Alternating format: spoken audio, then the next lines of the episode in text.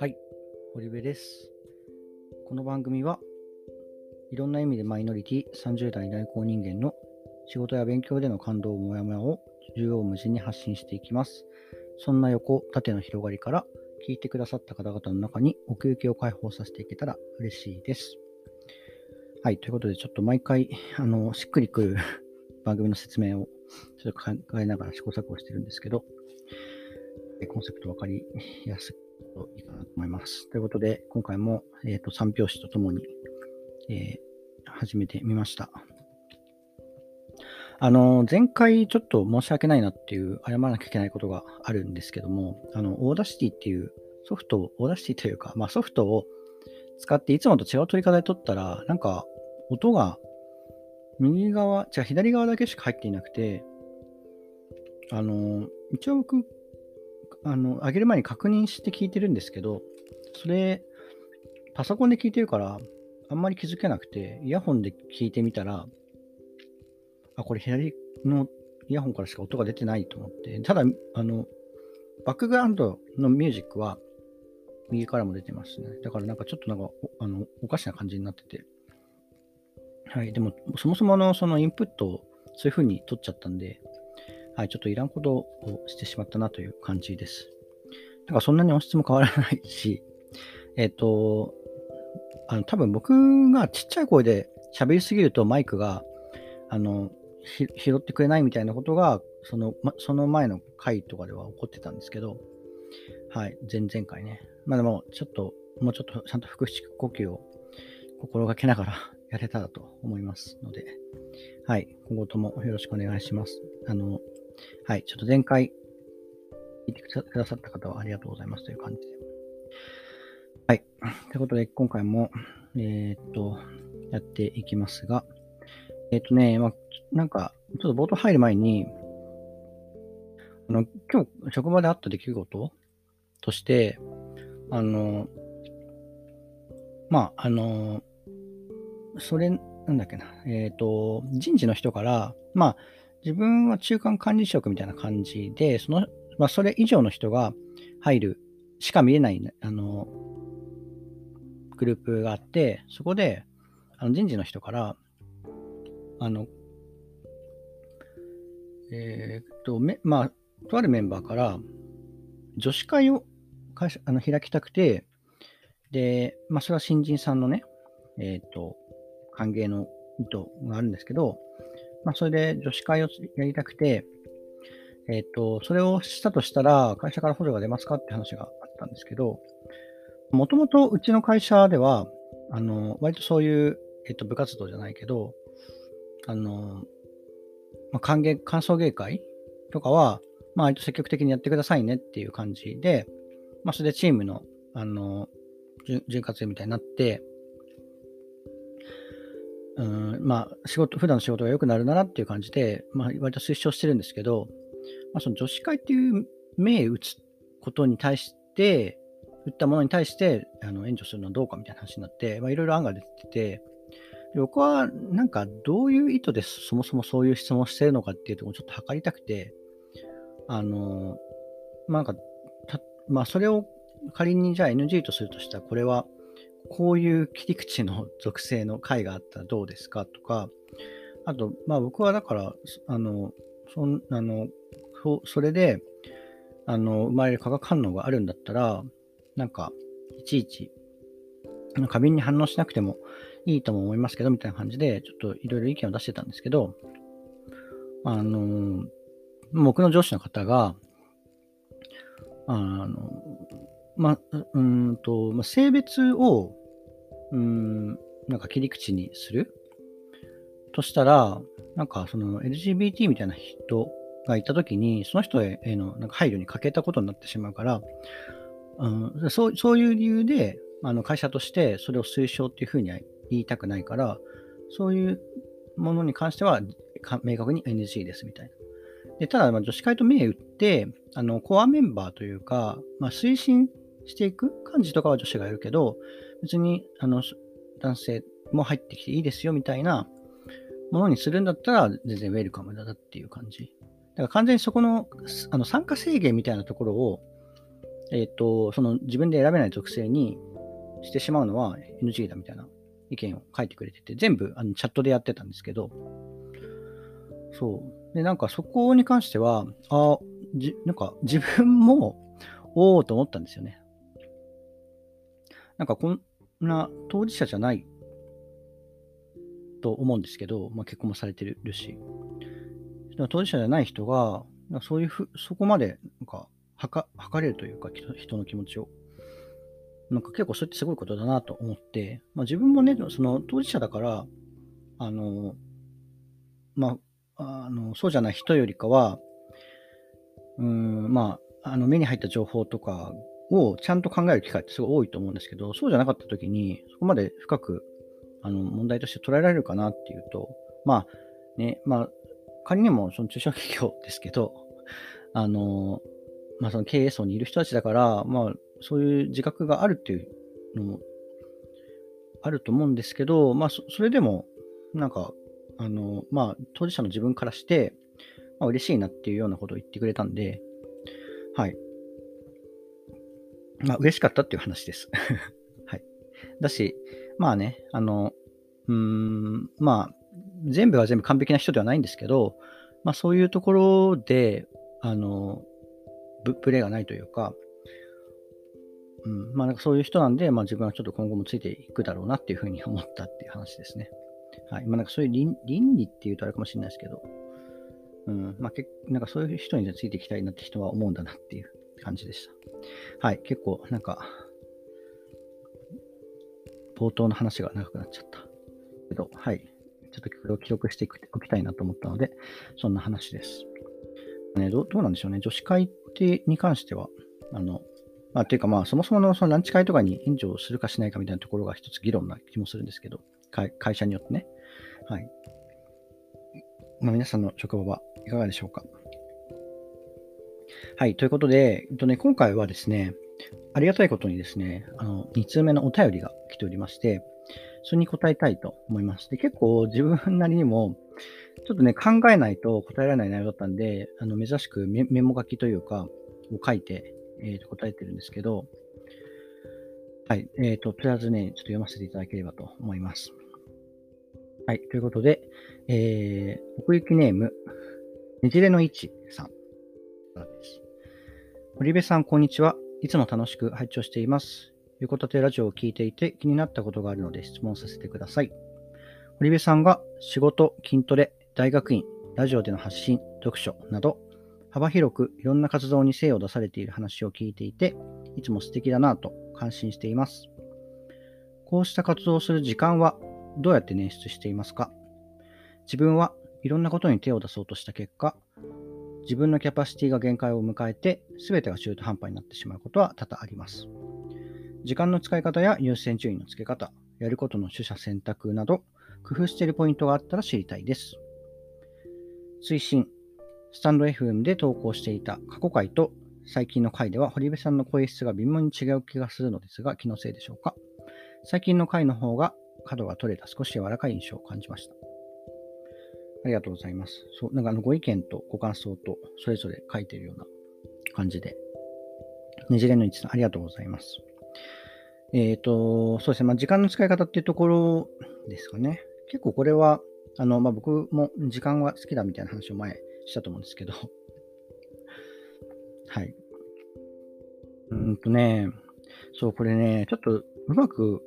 答えるか、ちょっと躊躇してて、取る、取るのもね、なんかなかなか取れなかったんですけど、まあ、最悪なんか言い言い漏らしたと思えば、次回言えばいいかと思って、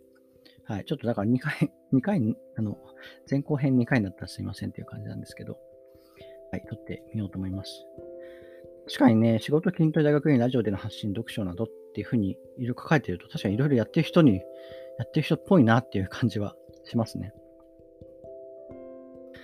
うーん、そうで、まあ、どうしているかって考えると、まあ、何にもやっぱり考えてないわけじゃないなくて、こういうふうなことは考えてますっていうのを、あの、あげるとしたら、まあ、ちょっと2つあって、うん、まあ、大きくね。まあ、1つは、効率的にできるように、あの、組み合わせとかね、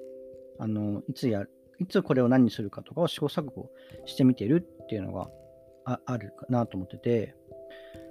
そうけ、あのね、自分も、うーん、なんというか、あの、いろいろや、やるけど手を出せないみたいなことが多くて、うん、あの、そうだからいろいろこれ、あの、習慣づいてきたみたいなのとかあって、本当ここ2、3年ぐらいのことなんですね。で特になんかそのラジオでの発信とかって、まあこれ、この番組の前に、あの、一人でやってたりとか、二人でやってたりとかってしてたんですけど、そう、で、うん、だから、なんかね、その効率的にできるようにって考えると、まあ、だから時間割ですよね。なんか時間割みたいなのを、えっと、ある程度頭の中に置いて、例えば筋トレだったら僕は最近朝に行ってるんですね。っていうのは、朝の方が人がいなくて空いているし、えー、っと、す空いてるから、その自分のやりたい種目の機会が、とか場所とかが空いていることが多いのと、そう、えっ、と、で、朝に行けなかったら、もう、それのことは、その日は考えないっていう感じにして、割とそういうルールにしてますね。結構今までね、その筋トレに、なんか、脅迫観念みたいな感じで、ジムに行かなきゃ、行かなきゃいけない、行かなきゃいけないかみたいな感じで、でもなんかめんどくさいくてだらだらしちゃうみたいな感じで、なんかその、行かなきゃって考えてるだけの時間で、なんか2時間とか それ以外のこと何もしてないのに、なんかそれ以外2時間みたいなことが経っちゃうと結構ざらにあって、そうあるんですよ。で、なんかそれ良くないなと思って、もう、だからその筋トレのこと考えるのは朝だけみたいな感じの時間割みたいなのをちょっと自分の中で組み合わせるのはいいいいのかな？組み合わせるっていうか、設定するのがいいのかな？あとは、まあ、例えば読書とかは、それこそその Audible とかを僕は最近使って、最近読んだ本、まあ、 Audible の本ね、なんか読むっていうのはちょっと抵抗があるんですけど、まあ、わかりやすく読むと言いますけど、 Audible とかのは最近多いんですけど、もうそれはね、基本的に歩きながらとか、掃除しながらとか、だからながらで聞けるからっていうのがやっぱり一番大きくて、あの、例えば筋トレしながら聞くとか、あの散歩しながら聞くとか、通勤時に聞くとか、そういうのができるから、その、なんだろう、その同じ時間の中で、まあ、その時間のキャパシティというか、えっ、ー、と、キャパシティではないけど、その時間というなんかリソースは有限じゃないですか。だから、まあ、それをなるべく圧縮できるようにっていうふうには考えてるかな。うん。まあでもそのなんか耳、耳でどうにかするみたいなのが割と最近の自分の中のブームかもしれないんですけど。だからそういう意味で、そのまあ物理的な対策ですよね。時間的な対策として、うんと、効率的にできるように。そう、だから、うんと、まあ、効率的にというか、まあ、うん、よくこなせるようにっていうのもあるし、逆にもうなんかそれがダメだった時に、そのダメだったことについての考えるのはしないみたいな。で、それを捨てる暇があったら別のことをするみたいなことは考えてるかもしれないですね。そうで、もう一つとしては、まあ、どっちかというとこれはなんか気力的な話なんですけど、まあ、よく飴とムチって言いますよね。で、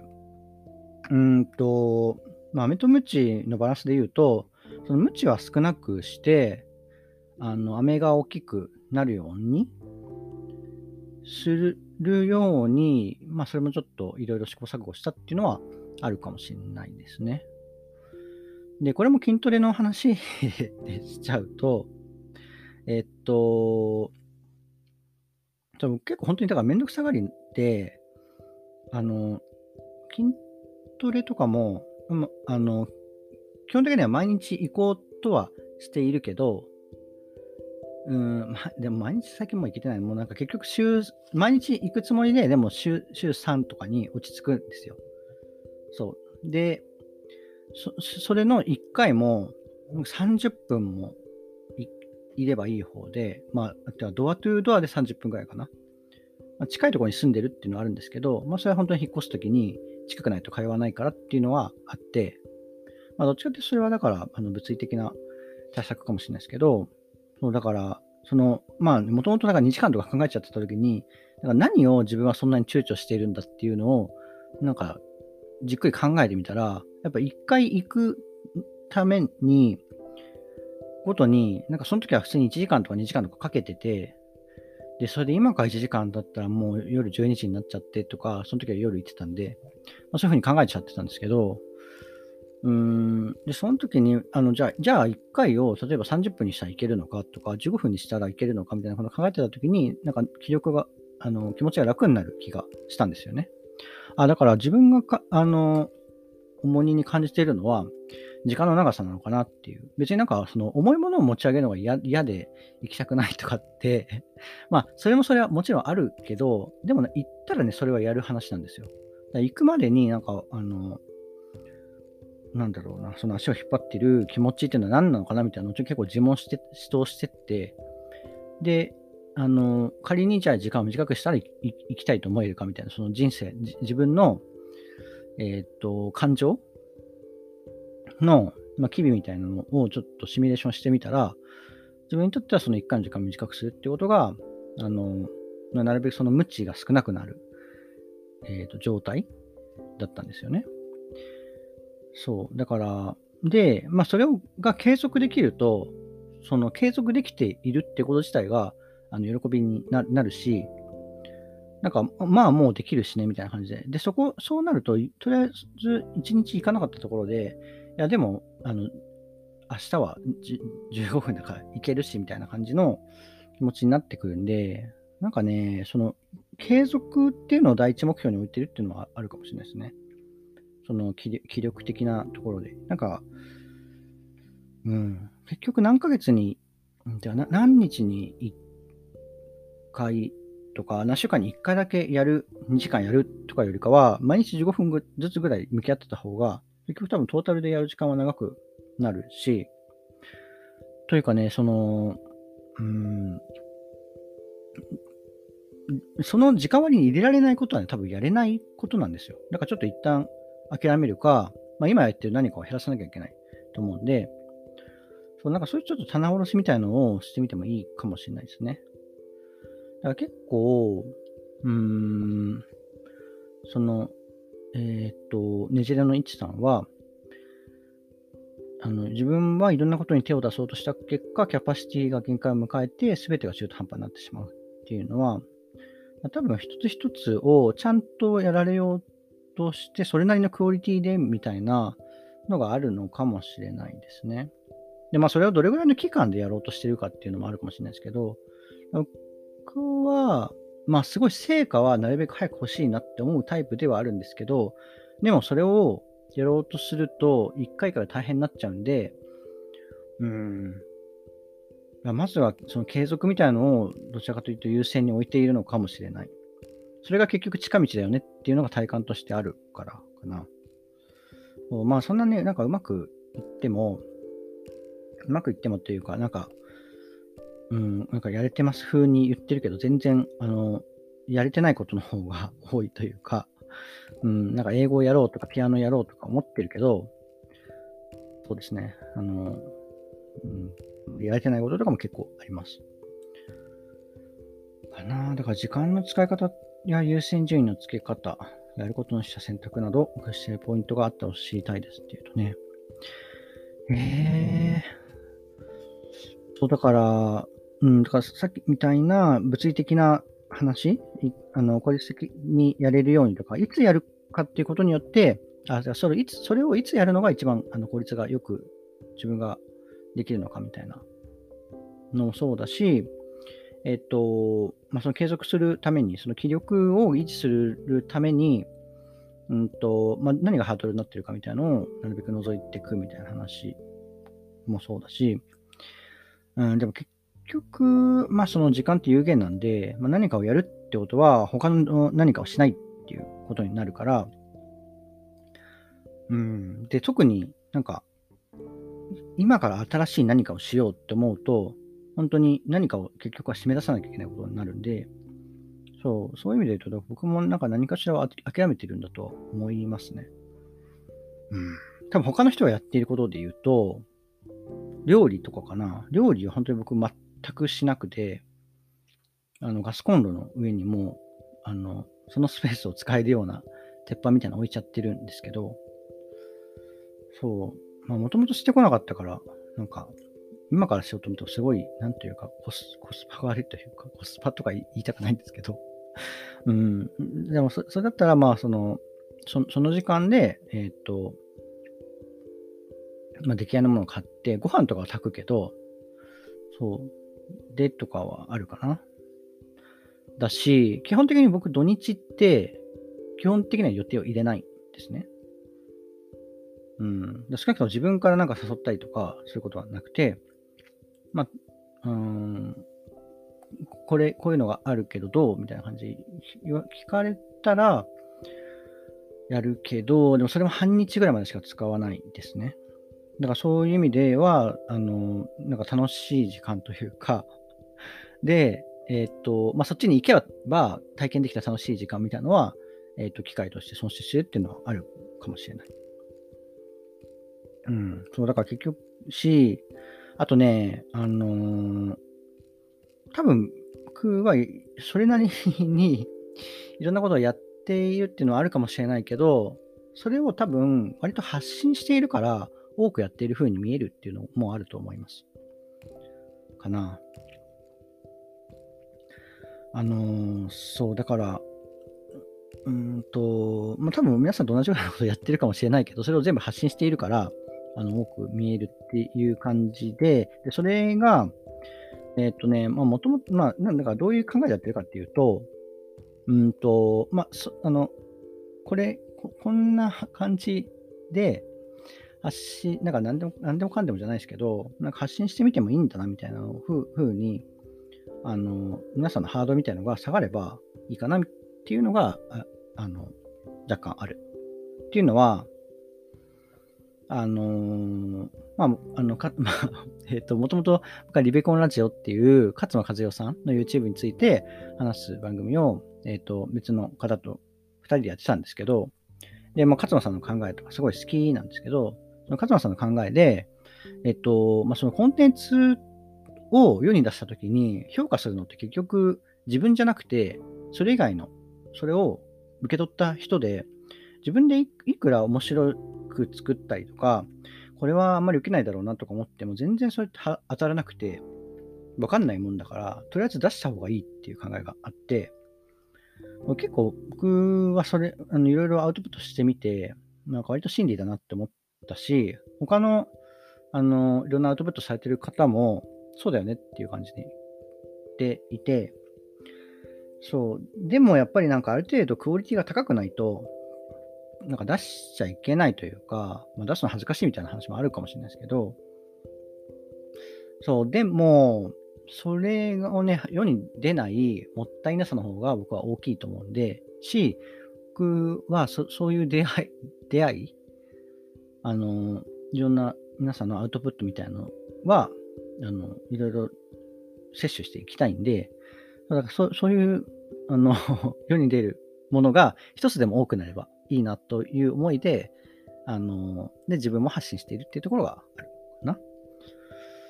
ほう。だから、うん。まあなんか、これでもいいやというか、まあ自分なりには、それなりに全部本気でやっているんですけど、まあ、勝間和代さんのラジオとか言って、まあなんか、え、えっていう感じかもしれないけど、まあそれはそれで本気でやっていたんですね。そう。で、まあ今は一人のラジオやってて、まあそれも、えっ、と、まあ、えっ、と、自分のためっていうのもありますけど、でもやっぱりなんかその何かしら他の人のなんか、うん、あの、プラスに働くような作用があればいいなっていう気持ちでやってもいるし、だからまあそういう感じで、なんかいろいろ発信を外に出してるから、まあ僕やってる風に見えるのかなっていうのはあるかもしれないと思いました。はい。ということで、結構ね、ここまで長くなっちゃったんだよな。なんかそのスタンド FM を聞いてくださってることについても触れたいんですけど、結構、うんと、毎回毎回長くなっちゃって15分ぐらいって思ってるのが、今回はもう24分になっちゃったんで、ちょっと一旦ここで おしまいにしようと思います。で、スタンド FM の話に関しては、えっ、ー、と、まあ、言い訳というか、まあこう、こういう感じとか、まあ、そもそもなんか、えっ、ー、と、編集ノー編集みたいな話とか、ちょっと話そうと思ってたことがあるんですが、えっ、と、また次回、えっ、と、だから来週かな？来週のこの時間帯に配信されるものの中でお話しできればと思います。多分ね。はい。ということで、えっ、と、今回は以上になります。ありがとうございました。バイバーイ。